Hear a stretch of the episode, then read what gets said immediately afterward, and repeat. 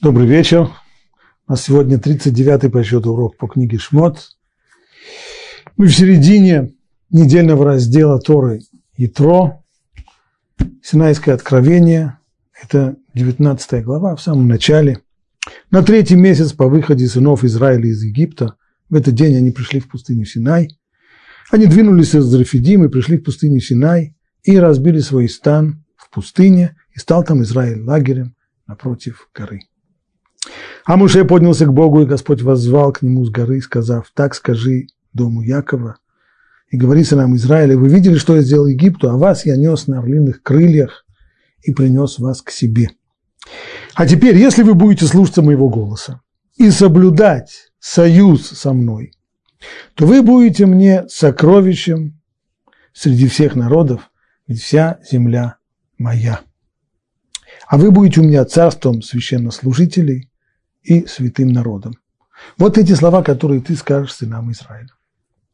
Так Всевышний посылает Муше как посредника в переговорах между собой и между еврейским народом. И что он им предлагает? Он им предлагает заключение союза. Теперь, если вы будете слушаться моего голоса и соблюдать мой союз, то есть в чем состоит союз? Союз – соглашение, договор двух сторон. В нем каждая сторона принимает на себя какие-то определенные обязательства. И обычно еще в э, договоре предусматриваются санкции в случае невыполнения одной из сторон этих обязательств. Так вот, если вы будете слушаться моего голоса, в этом, очевидно, содержится обязательство, которое евреи должны на себя принять, и соблюдать мой союз, тогда, а это уже обязательство Всевышнего, вы будете мне сокровищем среди всех народов. Очень тяжело перевести правильно на русский язык то, что сказано здесь в, в оригинале, в этом ли сгула колями, сгула, нечто особое, то, на что у хозяина есть исключительные права э, пользования. Сгула, дрожайший удел сокровища среди всех народов. То есть устанавливаются особые-особые, очень близкие, интимные отношения между Всевышним и еврейским народом, избранным из всех остальных народов мира. Вот это те обязательства, которые предлагается обеим сторонам взять на себя. Муше – посредник. Вот такой союз. Одна вещь здесь мешает, как минимум одна. Совсем недавно Всевышний уже заключил союз с еврейским народом, незадолго до выхода из Египта, меньше, чем за год. В самом начале недельного раздела Вайра мы читаем так.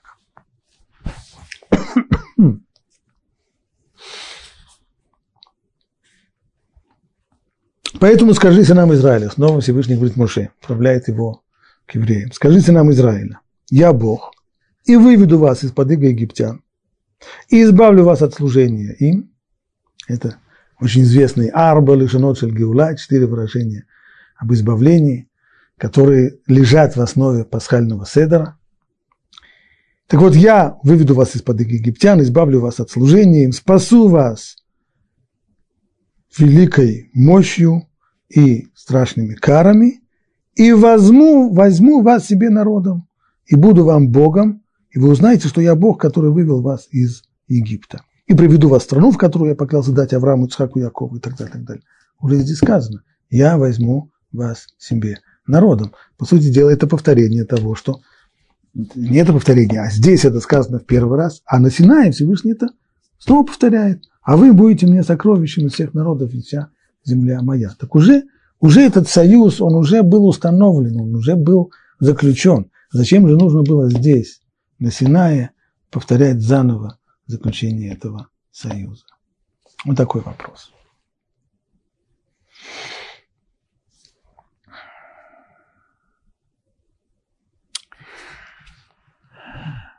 Ответ, который дает на этот вопрос э, Равьюсиф Дов Соловейчик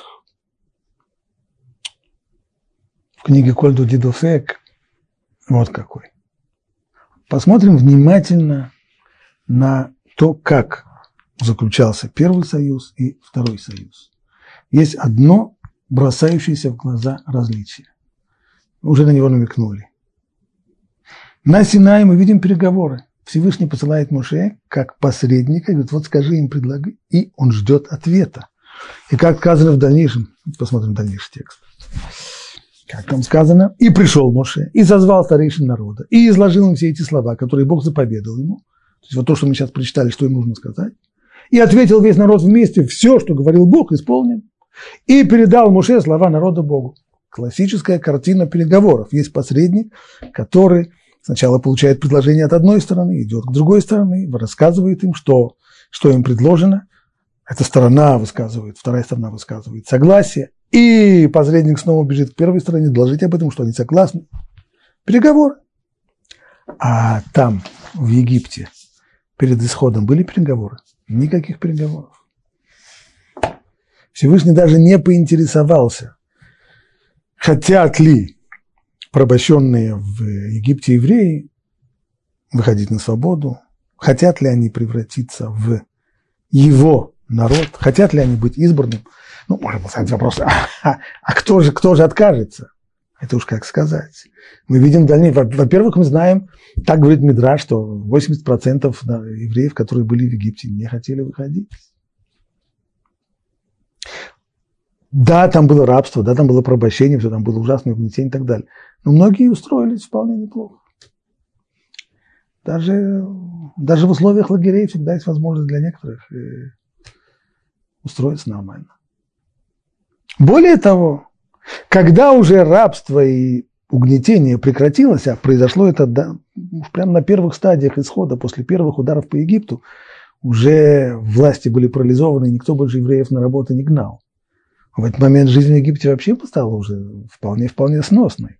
Страна богатая, жизнь высокого уровня, сверхдержава. И никто не порабощает, никто не заставляет, не гонит на работу. Зачем же выходить? И еще становиться избранным особым народом?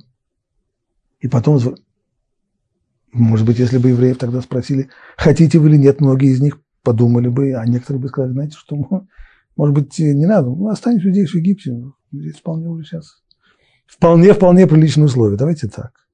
Всевышний не поинтересовался, он сообщил это еврейскому народу в одностороннем порядке. Я, как там сказано, я, я, я. Я выведу, поэтому скажите нам, Израиля, только сообщи им. Не спрашивай, что они думают на эту тему. Я Бог, я выведу вас из-под египтян, избавлю вас от служения им и спасу вас. И возьму вас себе народом, и буду вам Богом, и вы узнаете, что я Бог, который вывел вас из Египта, и приведу вас в страну, которую поклялся дать Аврааму Ицхаку Якову.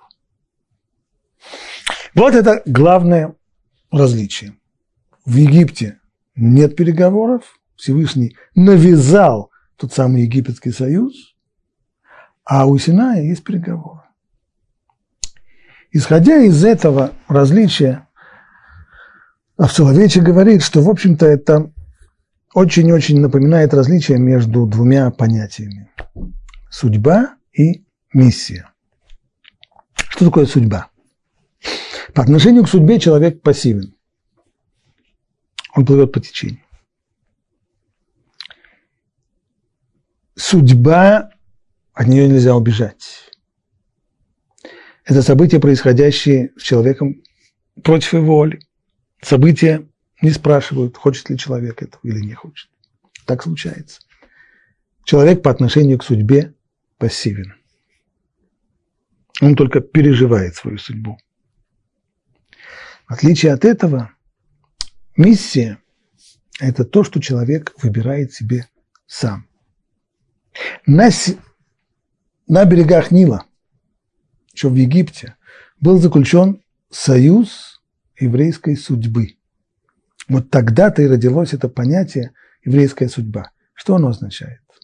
От судьбы не убежишь. Как там на Руси говорили, от сумы до от тюрьмы не зарекайся. Да? Есть вещи, которые не знаешь, будешь ты богатым, будешь ли ты бедным, зарекаться не, не следует, потому что не от тебя это зависит. Еврейская судьба – это значит невозможность убежать от своего еврейства. Всевышний не ждет, пока еврей его призовет к себе. Он не интересуется, хочет ли еврей быть евреем. Хочет ли еврей считать себя евреем? Живет ли он как еврей? Связан ли он с еврейской общиной? Нет, просто время от времени жизнь заставляет еврея, даже того, кто не хочет жить как еврей, почувствовать себя евреем. Окружающая среда, она требует от еврея вот этой самоидентификации и требует от него признать, что он еврей.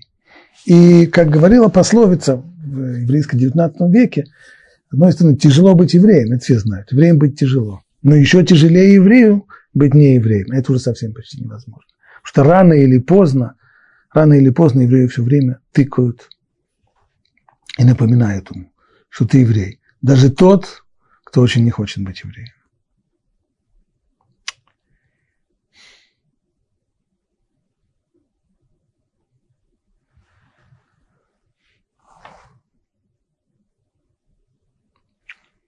А на Синае. На Синае все было по-другому. Потому что там был заключен союз еврейской миссии. Человек рождается, он приходит в этот мир волею судьбы. Аль-Корхиха ата нолад. Человек рождается, его не спрашивают, хотел бы он родиться или нет. Приходит время, и он рождается. Аль-Корхиха ата мет. Уходит он из этой жизни тоже. Не по своей воле. Его не спрашивают, хочет ли он умереть или нет. Приходит время, и он умирает, уходит из этой жизни. Но между этими двумя точками, между рождением и смертью, которые никак не зависят от человека, человек в состоянии выбрать себе путь, что он будет делать в этой жизни. Жизнь дана ему, и жизнь отбирается у него без его согласия но на что он эту жизнь между этими двумя точками, на что он ее употребит, чему он ее посвятит, это его выбор. Человек, который живет во, время, во имя миссии, это человек не пассивный. Он плывет, он может плыть против течения. Он выбирает, он пользуется данными ему свыше выбором для того, чтобы посвятить свою жизнь каким-то определенным целям, ценностям, которые он себе выбрал. И вот именно это было предложено на Синае. Хотите ли вы быть вот таким моим особым народом? Это то, что Всевышний спросил. Он не навязал, потому что миссию навязать невозможно. Судьба навязывается. Миссию навязать невозможно. Каждый выбирает, принять это на себя или не принять. И в чем стояла эта миссия? Всевышний не, не объясняет здесь подробно, что речь идет про принятие Торы и заповедей, все это будет в дальнейшем. А сейчас он говорит только в общих словах. Это очень похоже на то, как человеку предлагают работу. Не хочешь ли ты поработать у нас? А что нужно делать? Ну, работать. А что? Это мы потом дальше объясним. В общем, работать. Скажи, да или нет. Это то, что было здесь. Было сказано только одна не очень понятная фраза. Ватем тиюли мамлехет куаним вегой кадош. А вы будете мне царством священнослужителей и святым народом. Что значит царство священнослужителей? Не имеется в виду, что весь народ будет священниками. Да и как это может быть? И что означает тогда народ? Народ святой? Имеется в виду следующее. Тора, которая будет предложена в дальнейшем, уже не предложена, она уже будет дана после того, как уже выбрали и сказали, что все, что Бог нам говорит, все это мы сделаем. До этого было все э, добровольно, а после этого, как мы знаем, было уже принуждение. Это как человек, который добровольно пошел в армию. Он добровольно пошел в армию, но с того момента, как его в армию забрали, с этого момента он уже обязан. Теперь он уже не может на третий день пребывания в армии сказать, знаете, что мне вообще-то надоело здесь, я пошел, или я вставать не буду, потому что я вольно определяющийся, поэтому все, Сначала было, сначала было добровольно, а теперь уже есть обязанность, поэтому в дальнейшем Тора уже была дана с принуждением. Но то, что будет дано в Торе, это заповеди, заповедей очень много, заповеди, которые касаются каждой стороны человеческой жизни.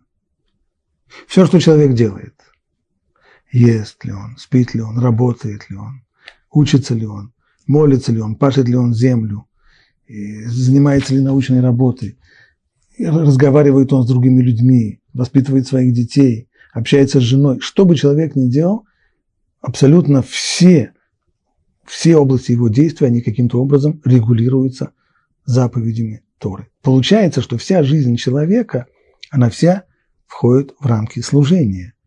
Нет такой области, в которой человек может сказать, вот значит, это, как это там было, Богу Богово, а Кесарю Кесарево. Вот до сих пор это Божье, а вот здесь уже это уже мое.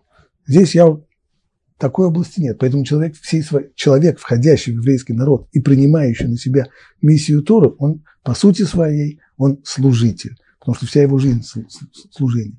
Это не так, как существует в других местах разделение на мир и клир. Есть мир, который живет мирской жизнью, есть священники, клир, который занимается служением Богу. Нет, каждый человек здесь должен быть служителем Богу. Мамлехет куаним – царство священников, вегой кадош. Гой кадош – святой народ, что означает святой? Простое значение этого – посвященный, то есть тот, который посвятил свою жизнь служению Богу.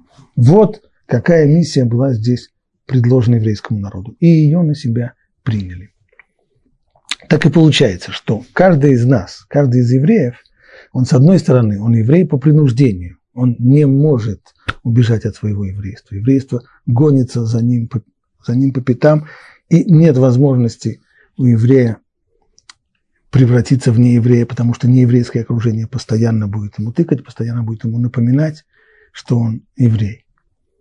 Но будучи евреем по принуждению, захочет ли человек и жить как еврей по убеждению, жить по тем, ради той роли, ради той миссии, которая была предложена ему на Синае, быть царством священников и святым народом, это уже вопрос, который каждый решает сам. Затянуть в этот союз, навязать этот второй Синайский союз человеку невозможно. Можно только его предложить, а он уже либо возьмет, либо не возьмет.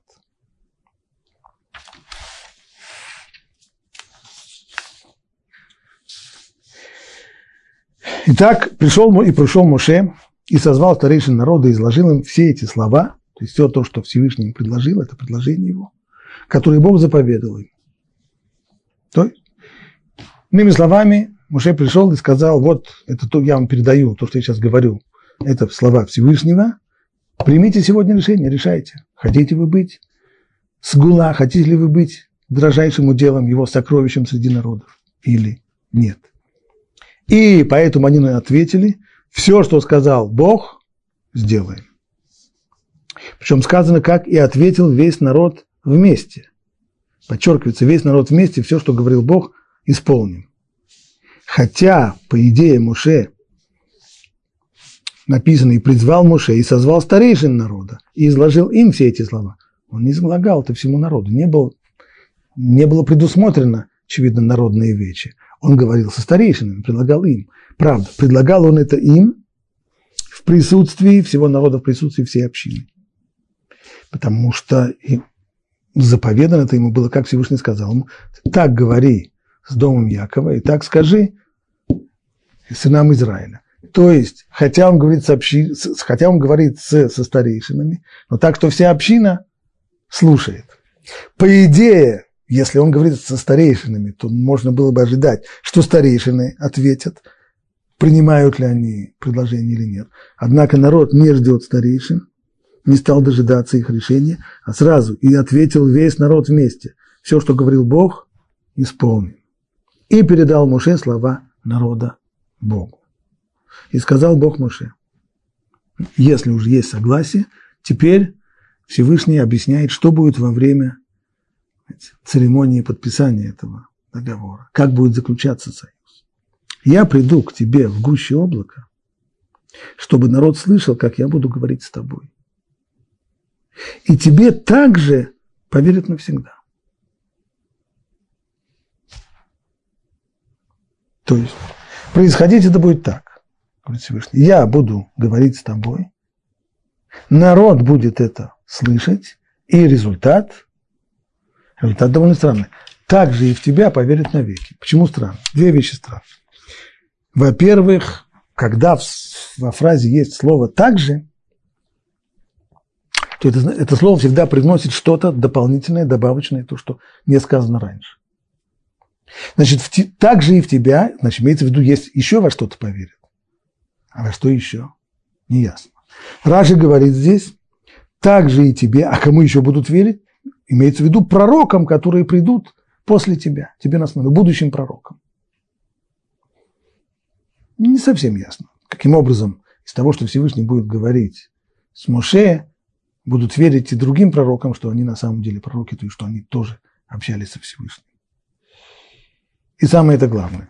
Если цель Синайского откровения, вот этого, которая здесь указана, это в том, чтобы люди поверили Моше, что он действительно посланник от Всевышнего, то, казалось бы, эта цель давным-давно была достигнута. Сразу после рассечения моря Тора говорит так. Вайру амет Ашем, ваямину башем, в Моше Авду. И устрашился Бог, и устрашился народ Бога. И уверовали они в Бога и в Моше, его служителя, его слугу. После того, как увидели рассечение моря, после того, как увидели, как прошли по дну моря, как по суше, после того, как увидели своими глазами, как египтяне утонули в море, после этого вполне естественные последствия в Ямину Башим в Моше и поверили они и в Бога, теперь больше сомнений нет, и в Моше, что он его посланник. Ну, если так, то зачем же нужно в дальнейшем еще Синайское откровение? Для чего? И цель его какая? Не в том, чтобы дать законы Торы, это не сказано здесь. Сказано здесь, я, я приду к тебе в облако, я бы ждал, чтобы было сказано, я приду к тебе в облако, чтобы дать тебе заповеди и законы. Нет.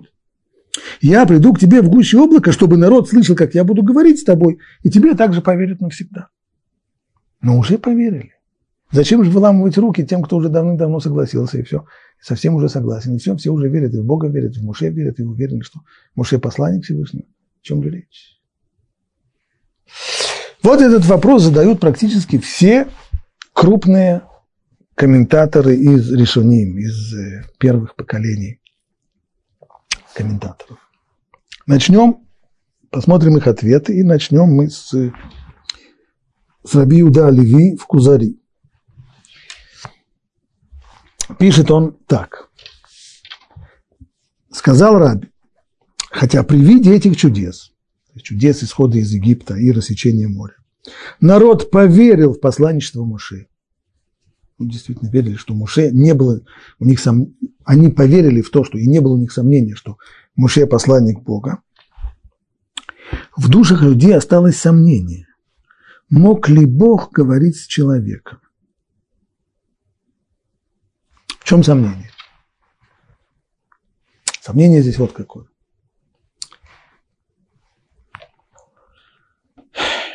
Что значит говорит? Если кто-то говорит с человеком, значит, человек это слышит. Значит, человек, что он человек слышит? Это он воспринимает звуковые волны, которые доходят до его уха. У этих звуковых волн должен быть источник. Это источник материальный. Что, что порождает звуковые волны? колебания, какой-то материальный источник. Мои голосовые связки, например.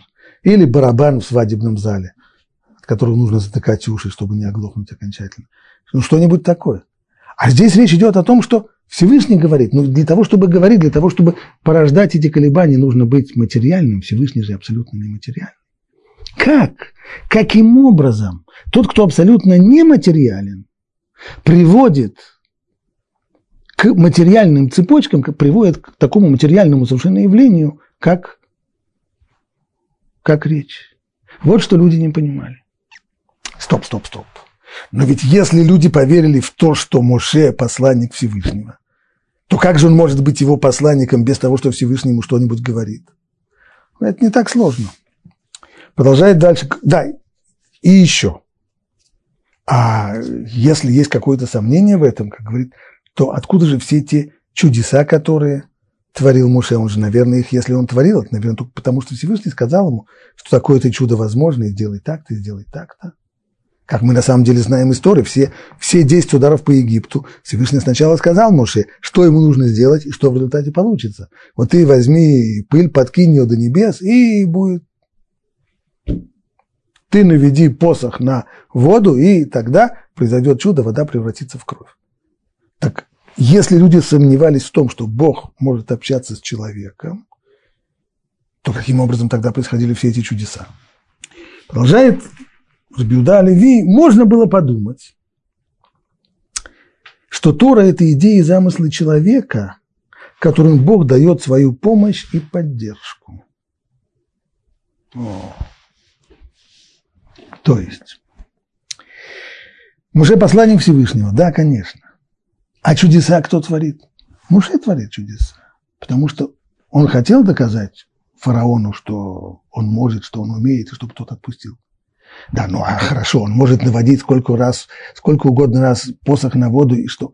А, а Всевышний ему помогает, поскольку он его избранник. И если Муше уже пообещал, что сейчас вода превратится в кровь, Всевышний же не выставит его на посмешище, превратит воду в кровь. Хотите в майонез, можно и в майонез, во что угодно. Потому что он, можно было подумать, что Тура – это это, иде, это идеи, замыслы человека, которым Бог дает свою помощь и поддержку. Бог дает свою помощь и поддержку Муше Дак. Но самое это главное. Самое главное вот в чем. Если Всевышний не говорит с Моше, а только поддерживает его и помогает ему, и ради него устраивает чудеса, то стало быть все, что потом Моше придет и скажет, Бог вам повелел. Рано утром вставайте, идите в синагогу на молитву, надевайте тфилин, в субботу не работайте, ветчину не ешьте и, и, и, и, и так далее, и так далее. А это откуда? А это его идеи. Заповеди, законы Моше придумал.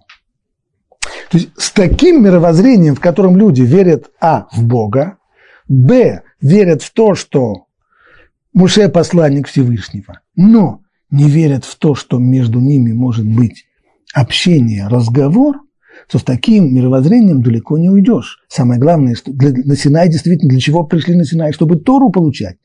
Но Тору-то таким образом получит не как Тора Аташем, не получит как закон Бога, а получит ее как закон Муше. Моисеев закон. Ну и это совсем не то, что Всевышний, совсем-совсем не то, что Всевышний планировал.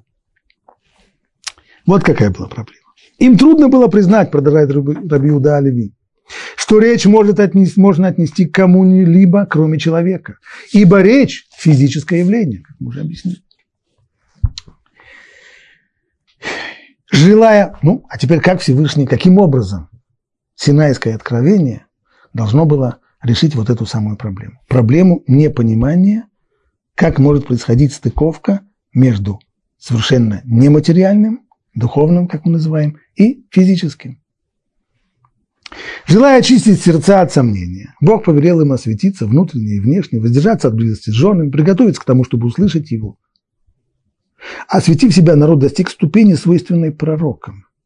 Кто такой пророк? Пророк – это и есть человек, который, по крайней мере, утверждает, что он общается с Богом. Пророк – это не, не гадалка, это не, не провидец, не тот, кто предсказывает будущее. Пророк – это тот, кто утверждает, что он общается с Богом. Так вот, для того, чтобы такое пережить, нужно к этому подготовиться. Вот были даны определенные стадии подготовки. Так что все были способны непосредственно слышать божественное слово. И это произошло через три дня. Его явлению предшествовали великие знамения, молнии, громы и пламя, охватившие Синайскую гору. Народ принял десять заповедей не от человека и не от пророка, Заповеди были даны ему Богом. Однако народ не мог, подобно Муше, непосредственно созерцать столь великие явления, но начиная с этого дня народ поверил, что все, что говорит Муше, исходит от Бога. То есть в какой-то момент еврейский народ, как мы будем читать и дальше по тексту, спросил, все, больше не надо, мы не хотим, мы не можем больше. Теперь ты уже говори с нами. Мы уже убедились. С этого момента больше не надо. Мы не можем больше непосредственно общаться с Богом. Ты будешь непосредственно общаться с Богом, а нам ты расскажешь. А мы тебе уже поверим. Почему? Потому что мы сами это пережили.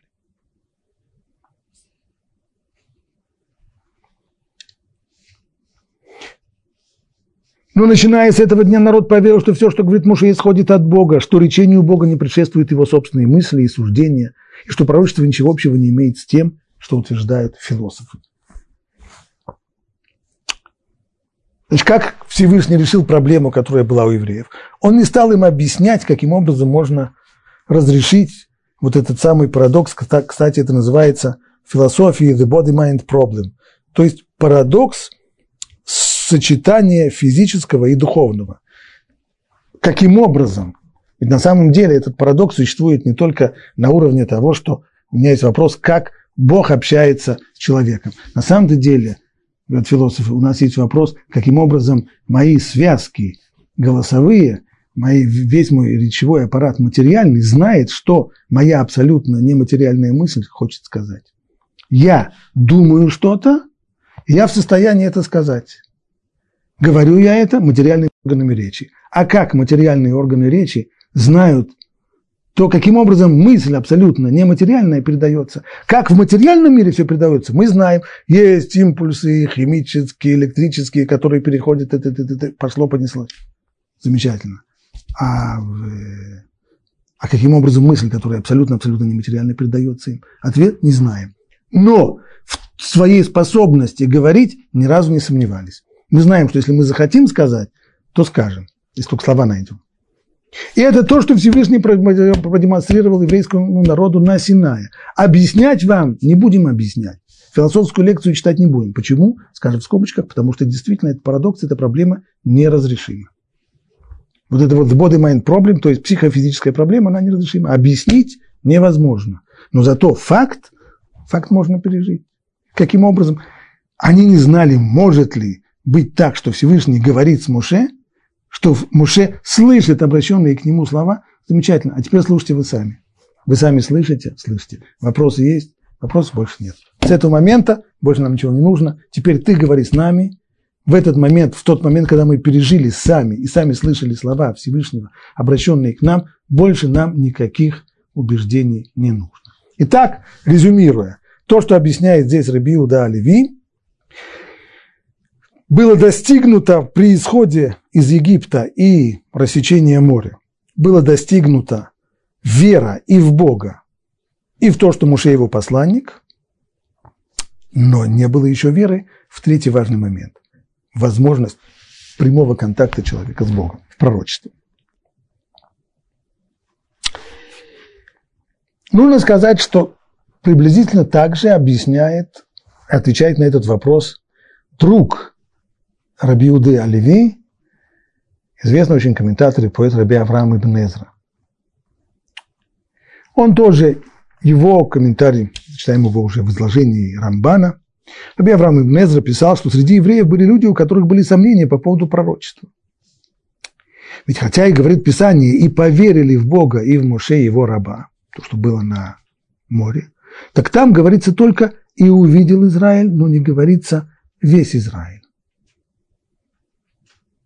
То есть то, что объясняет Ибн Эзра, он добавляет еще одну деталь, э, которая не высказана в Кузаре.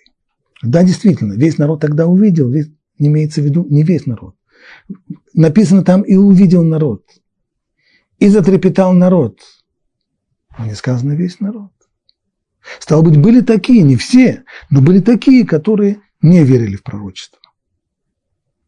И именно так нужно понимать сказанное ему, в этот день мы видели, что говорит Бог с человеком, и тот остается жив.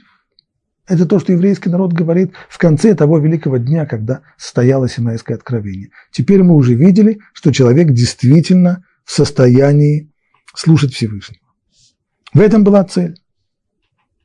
И это неверно. Так Рамбан, он входит в спор здесь с Ибн Эзрой, но, безусловно, его слова – это возражение и Кузари тоже.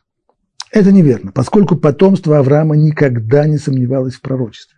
Не может такого быть, чтобы еврейский народ сомневался в пророчестве, но приняло веру от него, от своих отцов. То есть философское, не философское не знаем, но еврейский народ хорошо знал, что пророчество существует, прежде всего потому, что праотцы нашего народа были пророками. И Авраам, и Яков, они общались со Всевышним. Значит, возможность этого явления была известна по традиции. Почему вдруг их потомки начнут в этом сомневаться? И Писание уже сказано, и поверил народ, и принял, и поверил в Бога, и в Моше, его раба. И, а может быть, что, как, как говорит Ибн Эзра, может быть, не все поверили? Ну так в конечном итоге, почему? Потому что там не сказано «и увидел весь народ», а увидел только народ. Ну так и здесь не сказано, чтобы слышал весь народ. Сказано «слышал народ».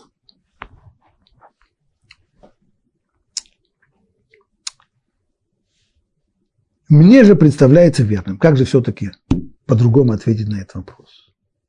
что слова «вот я прихожу к тебе» означают, что ты должен войти в густую тьму для того, чтобы народ мог слышать, как я говорю, и таким образом они станут сами моими пророками. Им не придется верить услышанному с чужих уст. То есть пока что вроде бы все, все что, что он пишет, очень похоже на то, что говорит и, и, и Кузари Ибн. В чем же тогда различие? Значит, что Всевышний хочет, чтобы они действительно испытали вот это вот самое явление пророчества. Пусть они сами станут хотя бы на пять минут пророками. И Писание говорит об этом, как сказал Бог, когда сказал Бог мне, собери ко мне народ, и я сообщу им мои слова, чтобы они научились трепетать передо мной все дни. И также в тебя поверят навсегда, что значит навечно, во всех поколениях. И если встанет среди их пророк или сновидец, здесь он цитирует стих из книги Дворим, и выступить против твоих слов, они немедленно опровергнут его, поскольку уже видели собственными глазами и слышали собственными ушами, что ты достиг самой высшей ступени пророчества. Вот в чем отличие. Пророк пророку рознь. Есть обычные пророки. Как Тора объясняет уже в книге Бамидба, обычный пророк, он в состоянии общаться с Богом, но это общение нельзя назвать непосредственно. Оно опосредованное. Это общение происходит обычно во сне, когда у человека полностью не работают ни сознание его, ни органы чувств. И общение это происходит через воображение, то есть есть пророческие видения, которые приходят во сне. Не обычный сон, а это особая такая пророческая дрема, и приходят особые пророческие сны. Так это происходит с обычными пророками. Потом уже пробудившись, выйдя из этого состояния, пророк вспоминает, что же ему было сказано, что было ему показано в этих видениях, пытается это понять, интерпретировать и так далее, и так далее. И это тоже пророчество.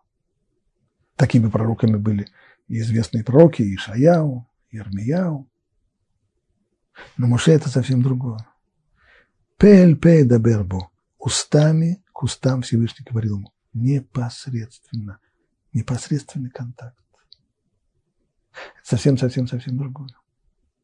Это происходило наяву, не во сне. Вот подобную вещь, каким образом можно было знать, что Муше возвышается над всеми остальными пророками именно в этом, что с ними есть непосредственный контакт. В этом можно было убедиться, опять же, евреям только самими хотя бы на пять минут став такими пророками, как Муше. То есть в самом пророчестве, в том, что существует пророчество, евреи не сомневались, оно было известно им, это явление еще, с, еще от, от працев. Есть пророчество. Какое? Обычное. Когда Бог общается с человеком, как написано про, Авраама, что напала на него дрема в Брит Бен Абитарим, когда с ним заключал Всевышний Союз, напала на него дрема, и вот во сне он слышит обращенные к нему слова и так далее. И так далее. Да, такое пророчество есть, в нем никто не сомневался. Но что может быть пророчество совершенно другого характера, когда Всевышний непосредственно общается с пророком. Не ночью, не в видениях. ПЛП, устами к устам. Вот этого люди не знали. И вы этого представить себе не могли. А именно таким пророчеством, непосредственным, без всякого участия самого пророка в воспоминании, в интерпретации, именно таким пророчеством должна была прийти Тора. Вот этого вот люди не знали. В этом им нужно было убедиться. И убедились.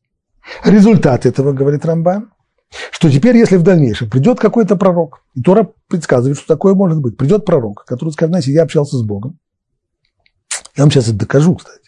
Если вы не верите мне, пожалуйста, я вам скажу, сделаю какие-нибудь чудеса. Воду в вино превратить, пожалуйста, скажите, какое вино, каберне, мерло, какого года. Все, пожалуйста. Ходить по воде, тоже умею. Там еще что-нибудь, пожалуйста. Я пророк. Так вот, поскольку я пророк, Бог мне сказал во сне, что соблюдать такую, такую-то заповедь, например, не нужно.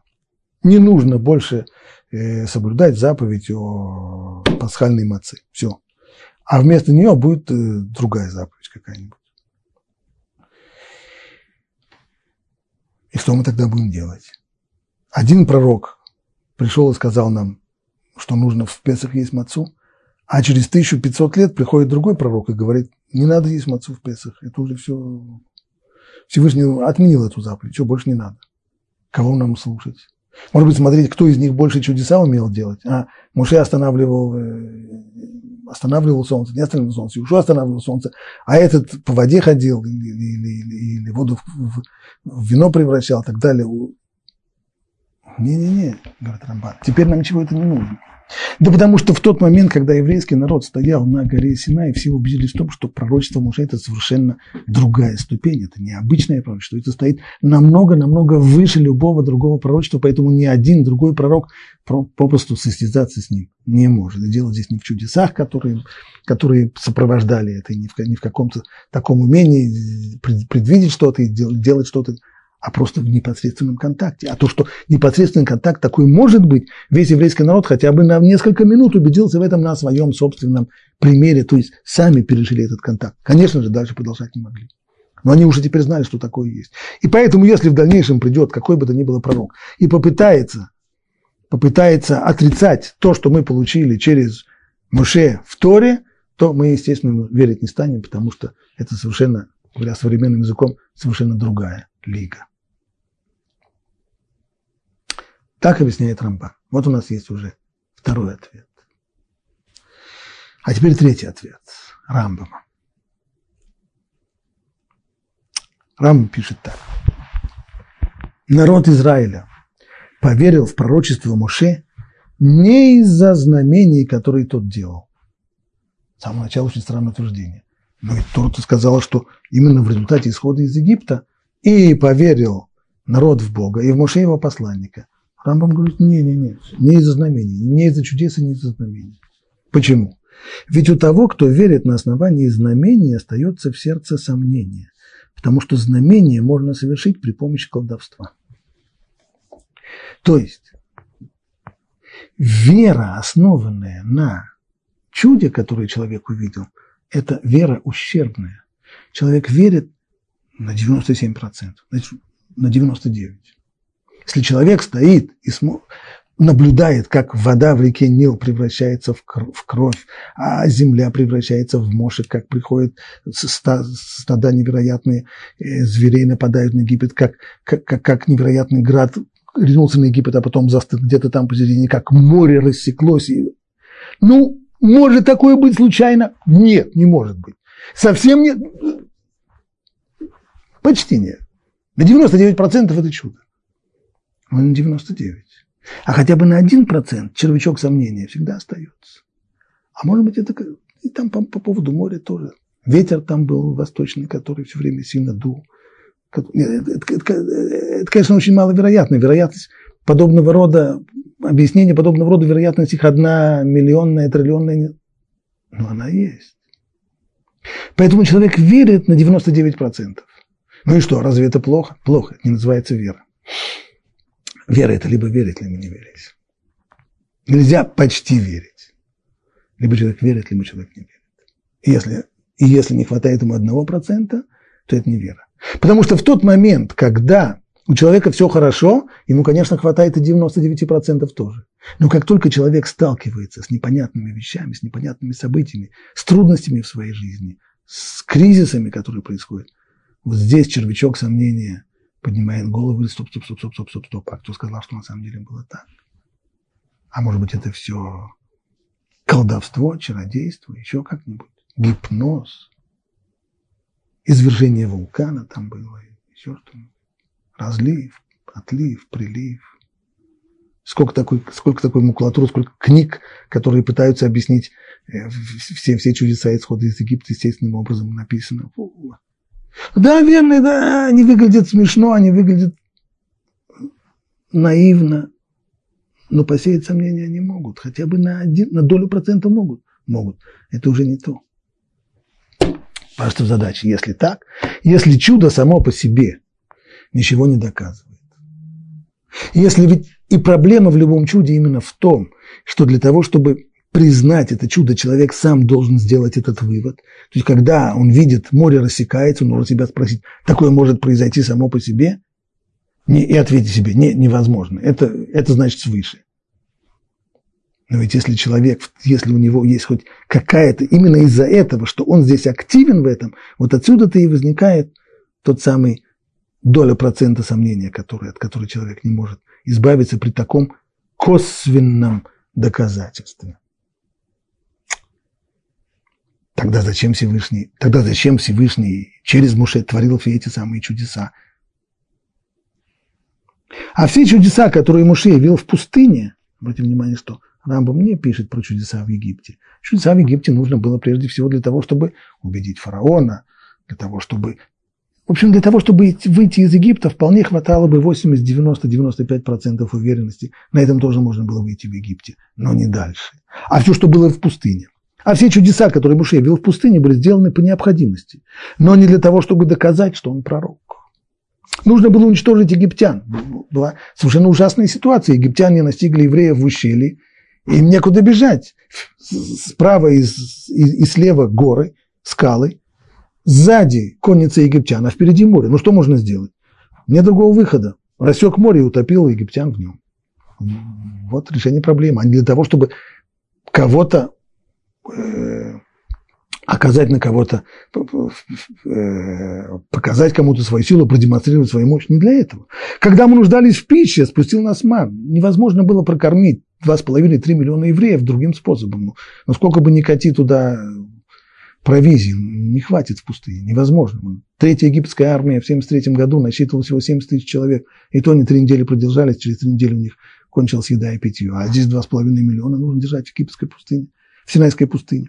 Поэтому Всевышний спускал на ман, просто другого способа обеспечить пищу не было. С, ед... с водой то же самое. Когда мы жаждали, добыл воду из камня. Когда против него восстало общество Короха, их поглотила земля. И так все остальные чудеса. То есть это были решения почти неразрешимых вопросов, поэтому это были чудеса.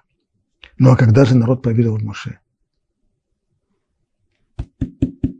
Во время Синайского откровения. А что там такое было в Синайском откровении? А что там были чудеса более впечатляющие, чем в Египте или чем... Нет, никаких там чудес не было. А что там было? Когда наши собственные глаза видели, а не чужие. Вот что там было. Никакие не чудеса. Там был непосредственный контакт. То есть, если я говорю с каким-то человеком, лицом к лицу, а я задам себе вопрос, а действительно ли я с ним говорю? Не нужно приводить какие-то доказательства? Нет. У меня не происходит в сознании процесс. Ага, передо мной стоит человек среднего роста, с небольшой бородкой, э, рыжеватый, очень похож на а, это, наверное, он, значит, я с ним говорю. Такого нет. Человек, если с кем-то говорит непосредственно, он не нуждается в доказательствах. Более того, если я с кем-то говорю, и сейчас придет мне человек и скажет, тебе только кажется, что ты с ним говоришь, а на самом деле ты с ним не говоришь. На самом деле происходит оптический обман. Или тебе так кажется, ты на самом деле спишь, и ты вообще находишься в другом месте, лежишь на правом боку под одеялом, и тебе снится, что... Что за ерунда? Не, ну я тебе сейчас докажу, что это. Сколько бы ты мне не доказывал. Если я сейчас человеком говорю непосредственно, значит, я с ним говорю. У меня нет сомнения в его существовании, как у меня нет сомнения в своем существовании. Кто-нибудь из нас пытается доказать самому себе, что он существует? Мы в этом не нуждаемся. Мы это воспринимаем непосредственно. Вот при таком непосредственном восприятии это не на 99%, это на все 100%. Потому что здесь нет косвенного доказательства того, что происходит. А здесь непосредственный контакт. Это то, что было на Синае. Когда же народ поверил Моше во время Синайского откровения? Когда наши собственные глаза видели, а не чужие? Наши собственные уши слышали, а не кто-то предсказал нам? Тот огонь и те голоса языки пламени, он подходит к туманному облаку, и голос говорит с ним. Мы это сами слышим. И мы слышим, Моше, Моше, иди и скажи им так-то и так-то. И также сказано, лицом к лицу говорил Бог с вами. И еще сказано, не с отцами нашими заключил Бог этот союз, а с нами. И откуда же видно, что Синайское откровение было несомненным доказательством истинности его пророчества. Из того, что сказано, тот самый стих, который мы сейчас читаем. Вот я прихожу к тебе в толще облака, чтобы народ мог слышать, как я говорю с тобой. И в тебя они также поверят навсегда. Отсюда ясно. Если здесь нужно было сказать, и в тебя они также поверят навсегда, значит, до этого момента веры не было. Отсюда ясно, что до того верили в него не абсолютной верой. Если здесь сказано поверят, значит до сих пор не поверят. До сих пор они не верили, тоже неверно. Но ведь сказано, сказано на берегу моря, в Ямину Башему, в Моше Авдо, и поверили они в Бога и в Моше его посланника. Значит, была вера. Да. Но вера вере рознь. Как говорит Рамбам. Отсюда ясно, что до того они верили в него не абсолютной верой, а такой, который оставляет место сомнений. На 90% верили, да, конечно, может быть, даже больше, и на 99%. Выйдя из Египта и наблюдая рассечение моря, на все 99%, но не на 100%. Не может быть так, чтобы при созерцании чудес и при подобного рода косвенных доказательств, которые человек должен сделать умозаключение, чтобы была стопроцентная вера. Всегда червячок сомнения остается. А вот после Синая это уже стопроцентно так как мы убеждены в своем собственном существовании. Если кто-то не убежден, если кто-то на 99% уверен в том, что он существует, а на 1% у него есть сомнения, может быть, он все-таки не существует, а он сам себе снится, то ему нужно обратиться за помощью к, к специалистам. Таким образом, те, кому он был послан, те, кому был послан Моше, сами стали свидетелями истинности его пророчества. Им не нужно было делать дополнительные знамения. Моше не должен был им доказывать, что он действительно пророк, да потому что они сами переживали это. Они сами с ним непосредственно общались, они слышали от него разговор. Ведь они и он подобны двум свидетелям. Всевышний говорил, с кем? С Моше говорил и с ними он говорил. Нужно ли Моше было доказывать им, что Всевышний с ним говорит? Нет.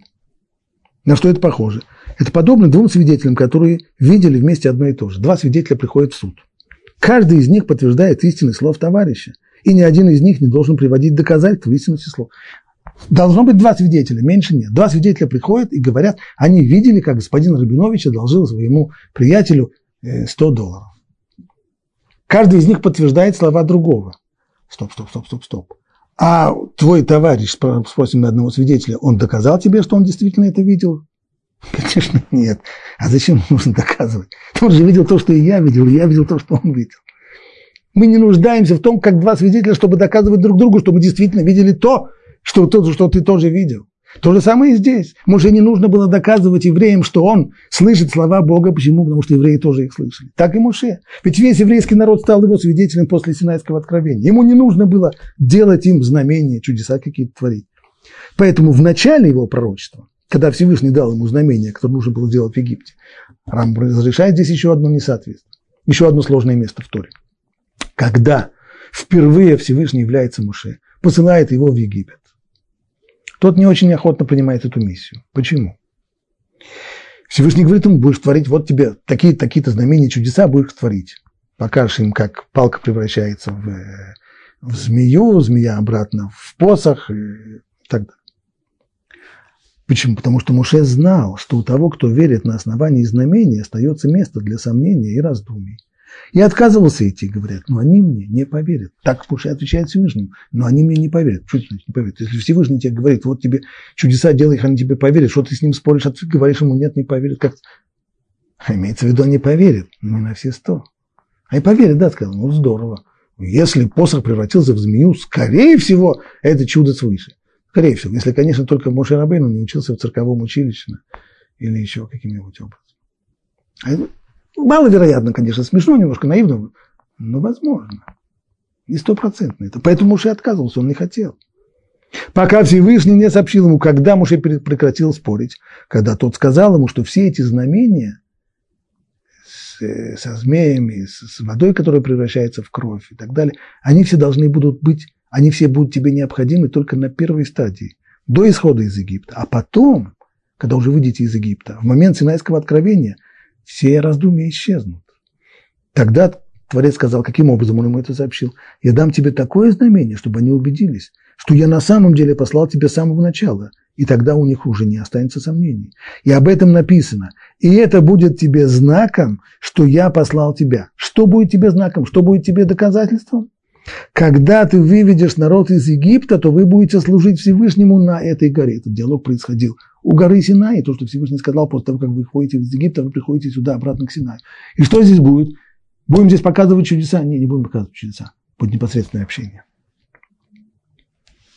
И тогда муж прекратил спорить. Если так, тогда будет на все сто. Получается, что любому пророку после Моше мы верим не только на основании знамения, так что можно было бы сказать, если сделай знамение, будем слушаться его во всем. На самом деле, действительно, человек, который утверждает, что он пророк, мы спросим у него, а ты можешь, так Аллаха требует, закон требует, нужно устроить ему экзамен. Какой экзамен? Предскажи будущее, но чтобы сбылось на все сто, или не можешь предсказать будущее, хотя бы сотвори чудо. Где что-нибудь такое? Чудо сотворил, мы его держим за пророка, он бы искать держим за пророка. Значит ли это, что мы уверены в том, что он пророк? Говорит Рамбам, нет. Но просто закон обязывает нас к тому человеку, который утверждает, что он пророк, и может совершить чудо, относиться к нему как к пророку. На что это похоже, говорит Рамбам? На то, что закон обязывает нас верить двум свидетелям. Пришли два свидетеля и показывают, мы видели, как господин Рабинович одолжил вот этому вот господину 100 долларов. Видели это своими глазами. Что, мы, что суд обязан здесь решить? Сказать, э, мутовы, пожалуйста, уважаемый господин, верните Рабиновичу его долг 100 долларов. А мы уверены, что свидетели не врут? Не, не уверены. А почему мы тогда это делаем? Потому что закон обязывает нас принять их свидетельство и относиться к нему как к реально существующему. Без того, что мы знаем, было это на самом деле или нет. То же самое и здесь. Когда нас Тора говорит, что тому, кто утверждает, что он пророк и может сделать чудо, нужно к ним относиться как к пророку, не потому что чудо доказывает, что он пророк. Чудо ничего не доказывает, как оно ничего не доказывало у Моше. Чудо ничего не доказывает, но закон обязывает нас относиться к человеку, утверждающему, что он пророк, и умеющему делать чудеса, как к пророку. Не больше того, это требование закона, но не знание реальной действительности. Поэтому, если придет пророк, здесь Рамбам подходит к тому же, о чем писал Рамбан, и сделает великие знамения чудеса, будет ходить по воде, кормить 5 миллионов китайцев одной рыбкой, что угодно сделает и захочет отменить пророчество нашего учителя Муше и скажет, вас учили, что нужно делать так, а я вам говорю, нет, вы так не делаете. Отменим одну заповедь, например. То его не слушают. И можно быть уверенным, что все эти знамения, а как же он может ходить по воде, а как же он может чудеса делать, не знаю. Наверное, колдовство или еще что-нибудь, или оптическая банда, не знаю. Но это точно все. Почему? Потому что истинность пророчества Моше не основана на знамениях так, чтобы нужно было сравнивать те или другие знамения. Нет, мы видим, если бы Моше действительно был пророком на основе чуда, нам пришлось бы сравнивать чудеса, которые Моше делал, и чудеса, которые другие делают. Не надо сравнивать. Мы вообще не на основе чудес верим. Мы просто слышали своими глазами. А то, что слышали своими глазами, никто не может мне доказать, что я этого не слышал. Своими ушами я слышал, извиняюсь. Нет, мы видели собственными глазами и слышали собственными ушами. То же, что слышал он. Это похоже на людей, которые засвидетельствовали человеку, видевшему нечто своими глазами, что это не так, как он видел. Ну, понятно, что он не станет их слушать. Я сижу и смотрю, вот видеокамера. Придет ко мне человек и скажет, ничего подобного. Это ты не сидишь и не видеокамера, это все это фотоморганы. Я тебе сейчас докажу. Ну, ну доказывай. Неинтересно. Потому что он точно знает, что это уже свидетели. Поэтому Тора говорит, что даже если сбудется знамение того самого пророка, который будет утверждать что-то против Торы Муше, ты не слушай слов этого пророка. Потому что он хочет с помощью чудес и знамений отрицать то, что ты видел собственными глазами. А это нонсенс.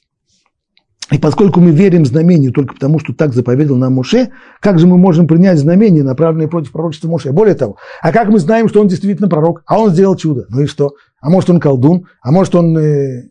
Да, но Аллаха, закон требует, чтобы мы ему поверили и считали его пророком. А откуда этот закон? А он в Торе Муше дан. А, в Торе Муше. А откуда мы знаем, что Тора Муше, она Тора Муше от Бога? Потому что мы слышали своими глазами. Вопросы есть? Вопросы нет.